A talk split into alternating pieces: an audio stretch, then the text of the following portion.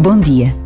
São Bento nasceu em Núrcia, foi educado em Roma e iniciou a vida de ermita em Subiaco, reunindo à sua volta muitos discípulos. Mais tarde fundou o mosteiro do Monte Cassino, onde escreveu as regras que os verdadeiros monges deviam seguir, sendo chamado patriarca dos monges no Ocidente. O Papa Paulo VI declarou São Bento como o padroeiro principal da Europa em 1964. Por vezes basta a pausa de um minuto para reconhecermos vidas tocadas de uma forma única pela presença de Deus.